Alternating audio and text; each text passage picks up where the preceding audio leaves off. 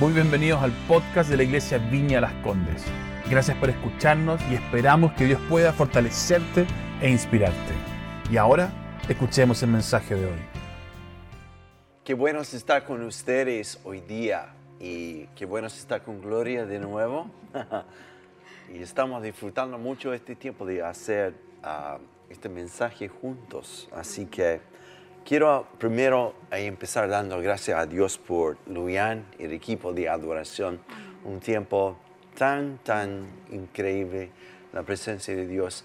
Esta mañana estaba pensando en las tantas bendiciones que Dios nos ha dado como iglesia y por sobre todo lo que vamos a estar hablando en estos días. Quiero eh, destacar una cosa más, que desde hoy y durante el mes de noviembre y diciembre, por lo menos estos próximos dos meses, vamos a estar enfocando los domingos y los miércoles en un tema que yo llamo preparando los discípulos, que tiene que ver con lo que es preparar nuestro corazón en este tiempo. Por eso los miércoles en la noche van a, van a ser una noche de adoración e intercesión, pero eh, unos 10 minutos más o menos de una enseñanza práctica y un desafío personal sobre lo que es adore tú en tu casa como un estilo de vida, no esperar eh, la transmisión de adoración o, escucharlo por un CD o lo que sea, sino es tú ahora siendo templo de Dios. Y esto vamos a estar enfatizando en noviembre, luego en diciembre, sobre orar. ¿Cómo puedes tú orar?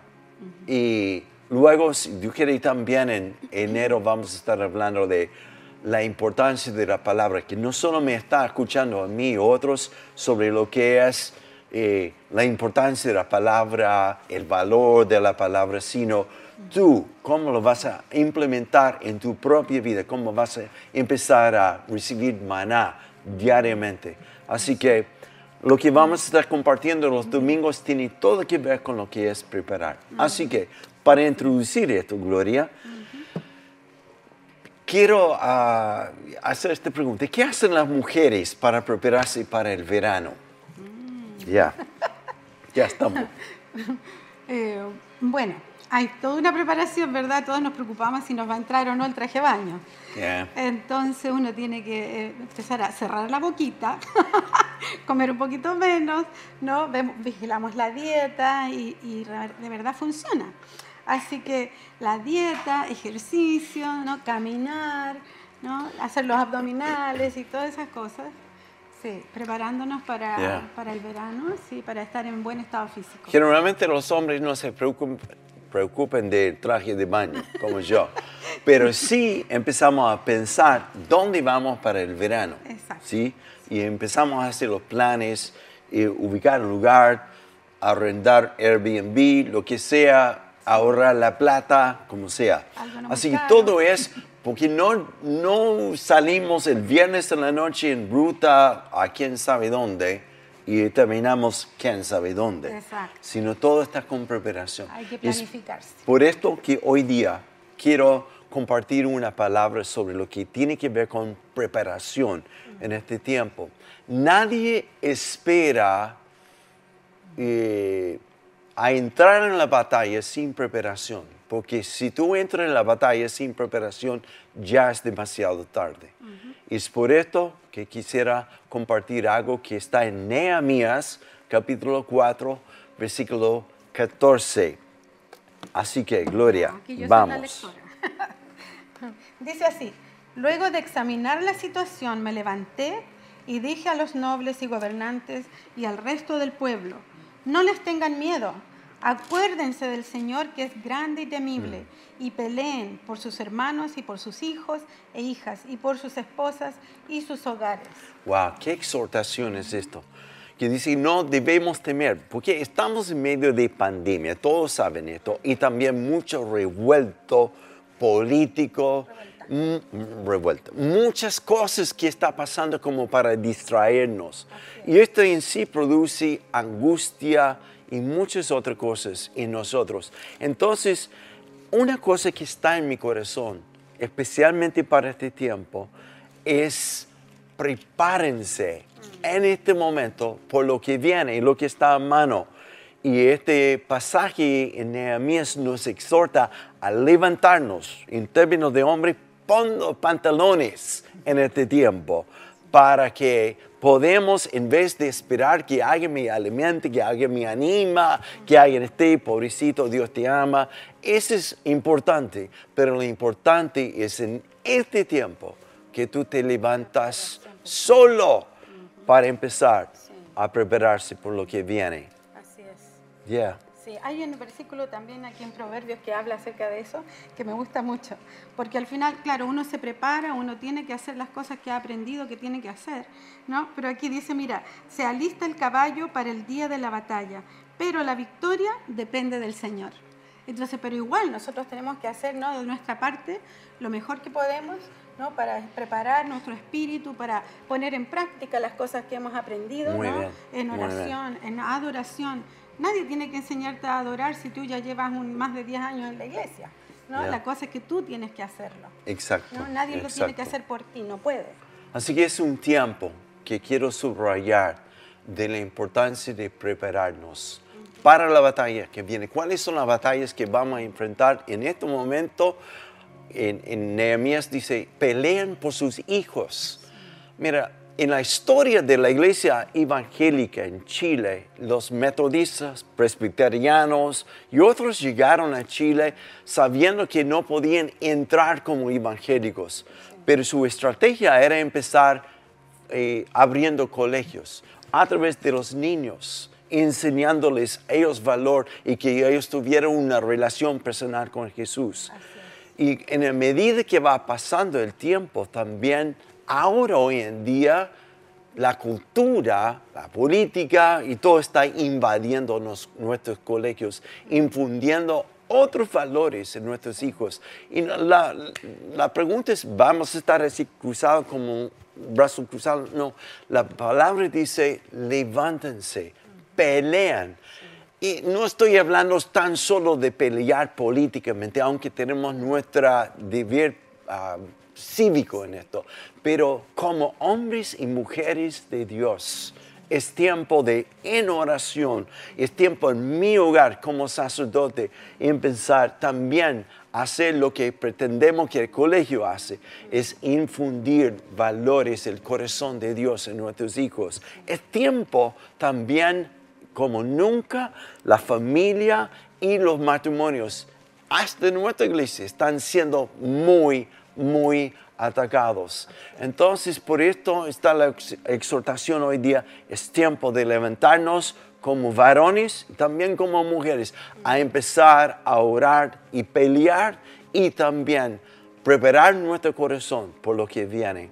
Así que por esto, hoy día quisiera empezar con esta palabra que es como de exhortación, pero también en en Lucas capítulo 14 hay una exhortación de parte de Dios que quiero destacar esto y luego vamos a entrar al tiro en cómo podemos prepararnos en este tiempo.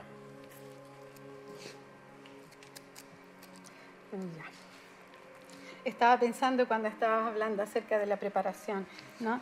De por, eso, por qué ponemos tanto énfasis e importancia en la escuela dominical, la escuelita de los niños. Porque, y también no solo confiarnos en que los niños van a la escuela dominical, que las tías les enseñan los versículos, que les enseñan cómo adorar, sino también es importante el modelo como padres, que nosotros somos para ellos y modelos de fe, ¿no? Porque si ellos nos ven a nosotros confiados en el Señor, nuestros hijos van a imitar nuestra fe, ¿no? Y dice en Lucas 14, 31 al 33, dice, eh, o supongamos que un rey está a punto de ir a la guerra contra otro rey. ¿Acaso no se sienta primero a calcular si con 10.000 hombres puede enfrentarse al que viene contra él con 20.000? Si no puede, enviará una delegación mientras el otro está todavía lejos para pedir condiciones de paz. De la misma manera, cualquiera de ustedes que no renuncie a todos sus bienes no puede ser mi discípulo. Ok, aquí hay una advertencia de parte de Jesús que antes de entrar en la guerra, tiene que calcular y tiene que prepararse. Y es por esto hoy día en una forma práctica quisiera hablar de cómo podemos prepararnos.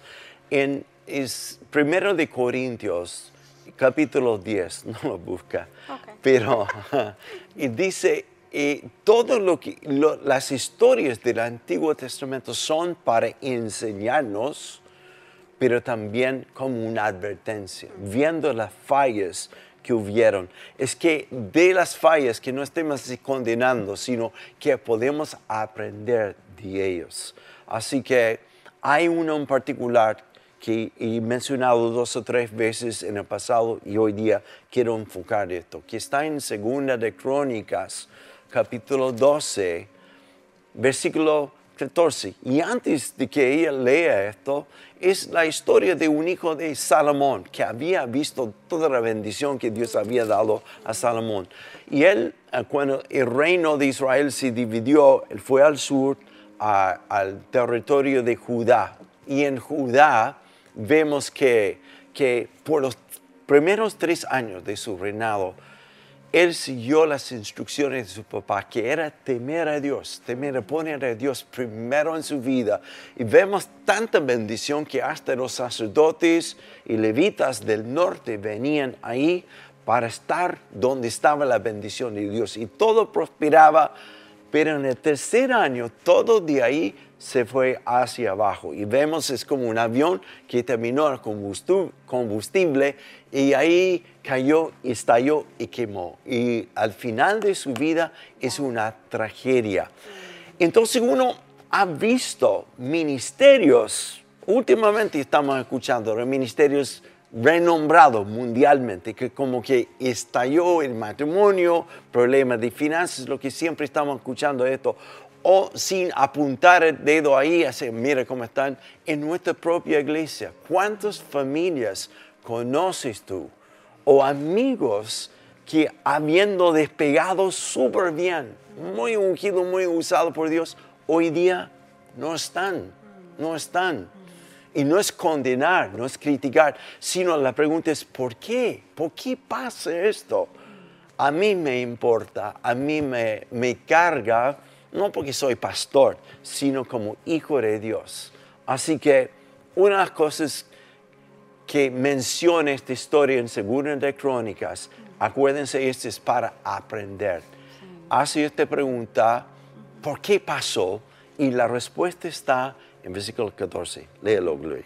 Y dice, pero Roboán actuó mal, porque no tuvo el firme propósito de buscar al Señor. Eso fue. Y en otra, otra versión dice que ah, no propuso en su corazón buscar a Dios. Y otra versión dice que no preparó su corazón. Y es esta palabra que quiero destacar, preparar, que significa no estableció antemano, no estableció, no fijó su corazón en buscar a Dios, no en una conferencia donde fue tocado por Dios y la emoción fue increíble, la revelación de Dios, pero no podemos vivir por las emociones. Y es por esto hoy día quiero hablar de cómo ahora podemos preparar el corazón. Y, para usar un ejemplo más del Antiguo Testamento, eh, en, en el segundo de Samuel, capítulo 11, versículo 1 y 2, solo para ahorrar tiempo, es, habla, habla de el rey David. Y, conocemos la historia de David, de cómo desde joven había preparado su corazón, había buscado a Dios con todo, constantemente. Pero llegó un momento en su propia vida donde todo estaba bien. Su reino estaba funcionando impecablemente, estaba súper bien organizado, mucha estrategia, programas, todo funcionaba bien, había ganado muchas batallas, Dios le había dado fama, riqueza y, curiosamente, desde este versículo marca un momento de cuando el rey David empieza a caer, caer. Y si quiere leerlo, léelo, porque es súper importante. Dice, en la primavera que era la época en que los reyes salían de campaña, David mandó a Joab con la Guardia Real y todo el ejército de Israel para que aniquilara a los amonitas y sitiara la ciudad de Rabá. Pero David se quedó en Jerusalén. Una tarde, al levantarse David de la cama, comenzó a pasearse por la azotea del palacio y desde allí vio a una mujer que se estaba bañando. La mujer era sumamente hermosa. Ok. ¿Qué pasa en esta historia? Y me llama la atención en versículo 2 que vemos que eh, se levanta David en la tarde y empieza a pasearse en su balcón. Da toda indicación en que todo iba tan bien, hasta los generales le dijeron, David, no hay necesidad de salir, está todo cubierto, descansa nomás. Y en este momento, como en su descanso, no de un día, sino yo creo que dejó de preparar su corazón, dejó de como enfocar como había antes, como joven, de buscar a Dios. Y en este relajo vino un momento cuando está todo bien, porque la mayor tentación no es cuando está todo mal, sino cuando nos vamos bien. Y en esto él se aflojó y ahí trajo la tragedia sobre él. Así que la historia tiene que ver con nosotros. ¿Cómo sucede esto? dije, antes es como un avión que se despega. Ningún avión, ningún piloto va a tomar un avión sin revisar, combustible. Tengo que estar seguro que lo que estoy preparando mi vida para hoy me alcanza para mañana, para el futuro. Y yo escribí una frase ayer que, me gustó, que, que dice que las victorias de hoy en mi vida son determinadas por mi historia con Dios. Y eso tiene mucho que ver, no con los testimonios del pasado, sino cómo he ido preparando mi corazón en este tiempo. Tenemos la historia, parábola que Jesús usó de las diez vírgenes que salieron todos con aceite en su lámpara, llega la noche y duermen y de, de repente escucha la voz de aquel que dice, ya está todo listo, el banquete está listo, vayan. Y ahí cinco de las diez mujeres descubren que sus lámparas no tienen aceite. Y trágicamente no entran en el banquete y en el momento de desesperación están pidiendo a sus compañeros, préstame, préstame, puedo comprar algo.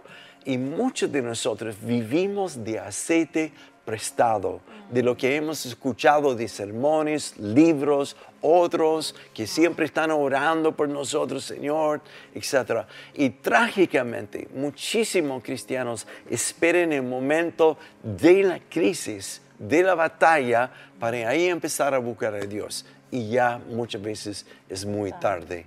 Así que el asunto y el punto de lo que quiero subrayar hoy día prepara tu corazón, prepara tu corazón en este tiempo. No sabemos lo que nos espera mañana, pero hoy es importante ir preparando el corazón. Así que quiero hablar ahora de cómo podemos preparar el corazón. y me ha llamado la atención en estas semanas leyendo Josué, cuando ya está iniciando una etapa nueva en la vida de Israel. Es como un tiempo de transición. Moisés ha muerto y mucha gente quiere vivir los tiempos de Moisés. Todo el libro de Josué empieza con este hecho enfático. Moisés murió. Ya prepárense para lo que viene. Y esto tiene que ver con preparar, preparar su corazón. Capítulo 1 habla de la importancia de establecerse en la palabra, etc. Y luego llegamos al capítulo 5. Hay toda una nueva generación que Dios está levantando una vez que milagrosamente cruzan el río de Jordán.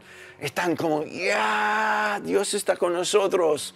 Y para empezar ahora a tomar lo que Dios había prometido, y eso es algo que está resonando en mi corazón. Y, no está mis apuntes, pero lo voy a decir igual. Yo creo que en este tiempo de transición como viña de las condes, hemos visto mucha, mucha, mucha, mucha bendición. Muchísima gente ha sido tocado, convertido, sanada por Dios, liberado en muchos casos. Pero en toda esta incertidumbre, esta espera, ¿qué es lo que Dios está haciendo? Quiere hacer en nosotros. Y mi convicción es lo siguiente nos que vamos a vivir los días de Moisés, sino hay una etapa nueva que nos espera. Y tal como el ambiente social y político está cada vez más radical, cada vez, vez más violento, yo creo que en nosotros como hijos de Dios, Dios está convocándonos a preparar nuestro corazón y tener convicciones radicales, radicales. Y hasta ser violento en cuanto al reino de Dios, de atreverse a hacer lo que Dios te ha llamado a ti, no esperando que otra persona te lo haga. Bueno, tenemos ministerio de evangelismo, tenemos eh, compasión. No es un momento que tú respondes al llamado de Dios.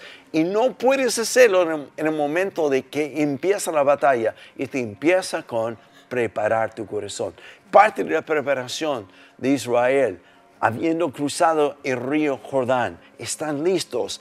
Hasta la Biblia dice en capítulo 5, versículo 1, 2, que el enemigo ya como no se atrevía a atacar a Israel, porque había escuchado la fama de Dios, pero justo en este momento, como estamos listos, listos, listos, Dios hace algo radical. Él pide a Josué a circuncidar a todos los jóvenes que no habían sido circuncidados. Y esencialmente la circuncisión en este contexto significa cortando toda su identidad con Egipto, con la esclavitud, siendo hijos de esclavos. Es como Dios quiero afirmar tu identidad. Ya no eres hijo de un esclavo, no eres hijo de alguien que salió de Egipto, no eres hijo de tal y tal y tal. Si estoy marcando una nueva identidad en ti, un pueblo que ha sido apartado para Dios en este tiempo, de Dios y para Dios. Y eso es tremendo porque esto está infundiendo en ellos una nueva identidad. Y es súper esencial para empezar el ataque en la tierra prometida. ¿Cómo prepararnos en este tiempo? Hemos hablado un año, todo el año pasado, sobre la importancia de identidad. Pero si tú lo has tomado como una doctrina, buena suerte. No te va a llegar en ninguna parte es momento ahora de abrazar. Y yo voy a hablar de cómo podemos abrazar esto. Porque es importante saber que tú no eres un producto de tus circunstancias. No eres lo que otros te han identificado a ser. No eres lo que quizás en el futuro la ley va a determinar si, si tu género es esto o esto. Tu identidad viene de Dios viene de Dios y conociendo la verdad de Dios, no por las circunstancias, ni por lo que dicta la ley o lo que ha sido producto de tu pasado, si tu identidad está en base de lo que dice Dios, esta verdad te hará libre, libre. Así que quisiera hablar de cómo afirmar esta identidad en ti. Y para este famoso versículo, ni siquiera es necesario leerlo, Gloria, que viene de 2 de Corintios capítulo 5, versículo 18, 17. De manera, si alguno está en Cristo, nueva criatura es. Las cosas viejas han pasado y aquí son todas las cosas hechas nuevas. Ahora tú puedes haber memorizado este versículo como yo, pero quiero como deshuesarlo, como quiero despedazarlo para que entiendan lo que significa. El momento que Cristo entra en mí, en 1 de Tesalonicenses capítulo 5, versículo 23, me cuesta decir tesalonicenses, tengo que hablar en lenguas para decirlo. Dice que somos un ser con tres, tres ah, áreas. Uno es el espíritu, el alma, el cuerpo. Eso es importante, porque el momento que nazco de nuevo, mi cuerpo no está hecho de nuevo. Todas las cosas viejas han pasado y ahora todo es hecho nuevo. Mi cuerpo, lamentablemente en mi caso, también es igual y va envejeciendo. Algún día voy a recibir un cuerpo glorificado. Amén, Señor.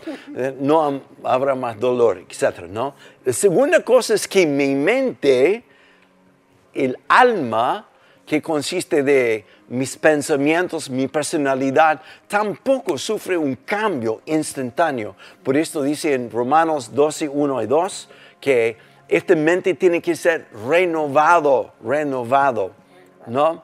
Y lo importante también ahora es el espíritu, donde todo queda nuevo y todo lo viejo queda atrás. Es en mi espíritu, es mi espíritu que nace de nuevo.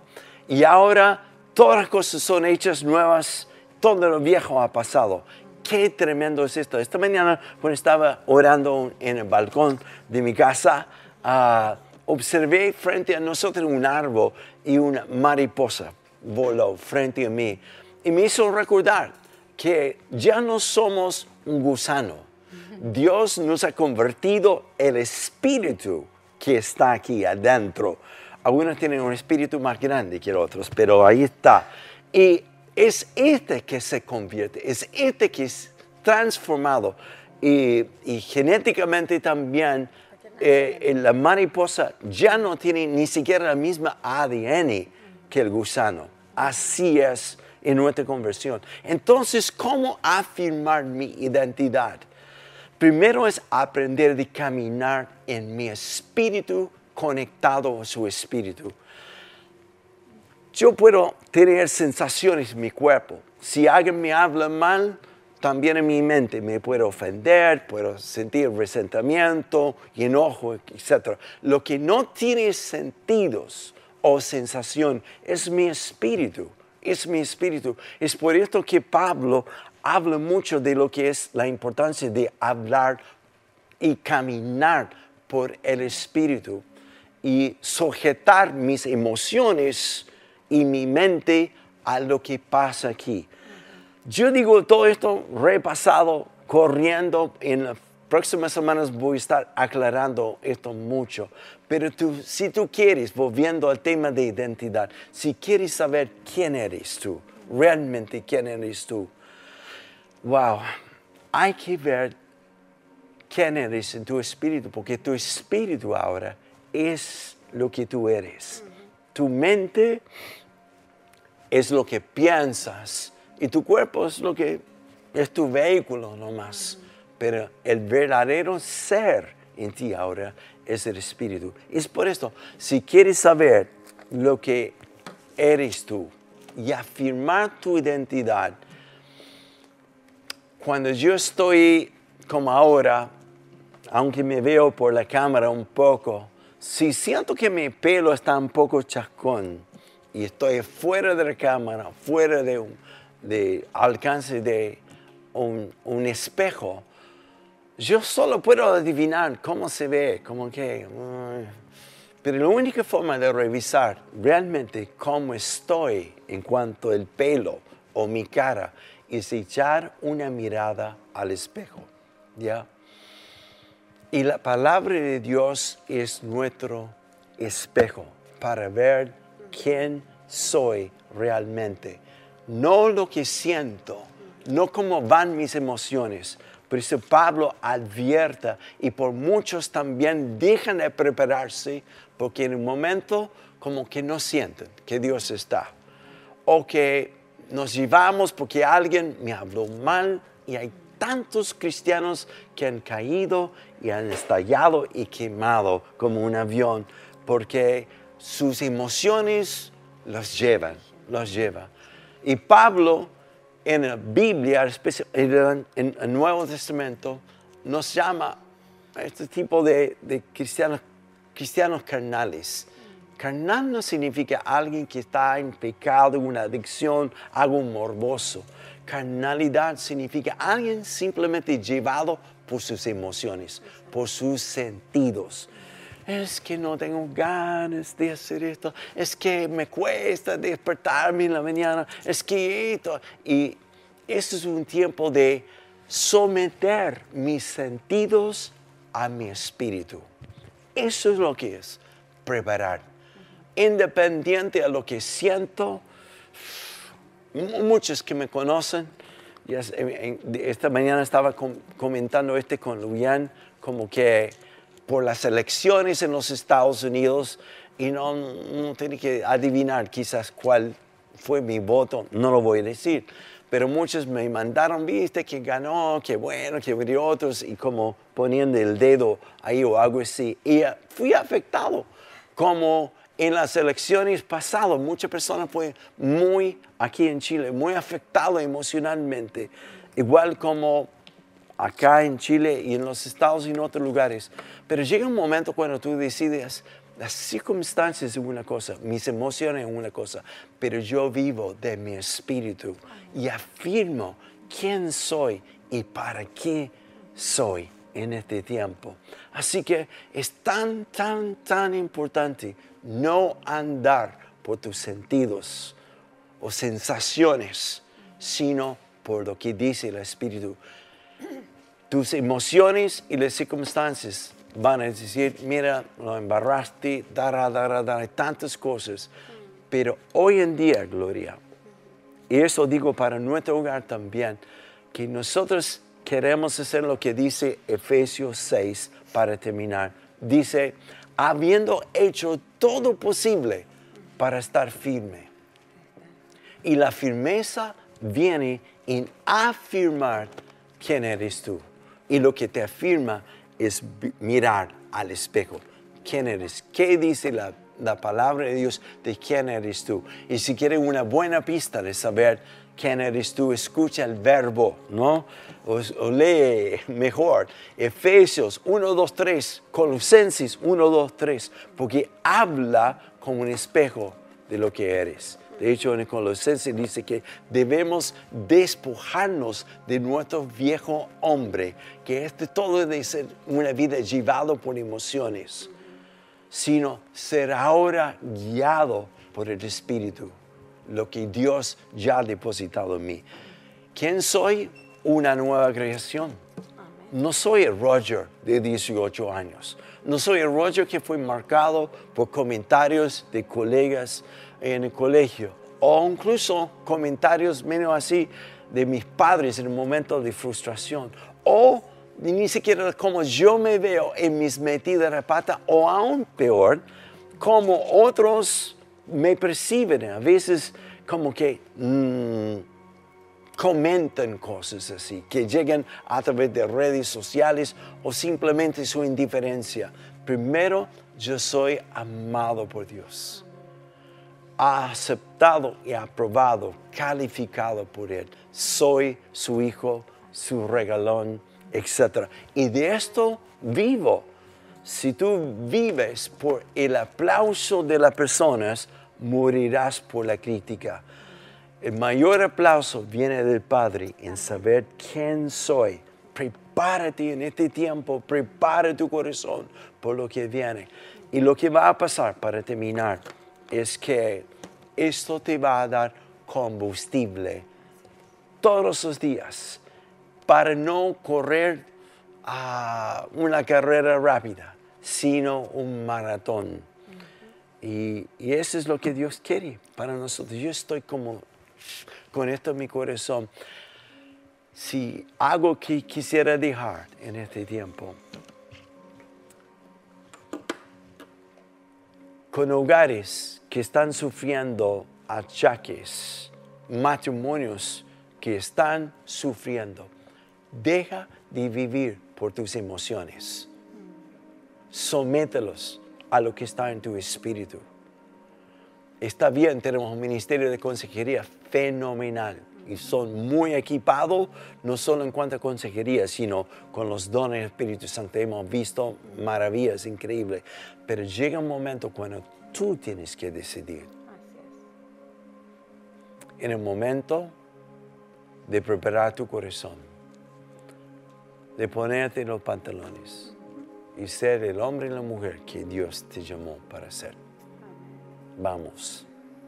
Quiero orar con ustedes. Padre, gracias. Gracias esta mañana.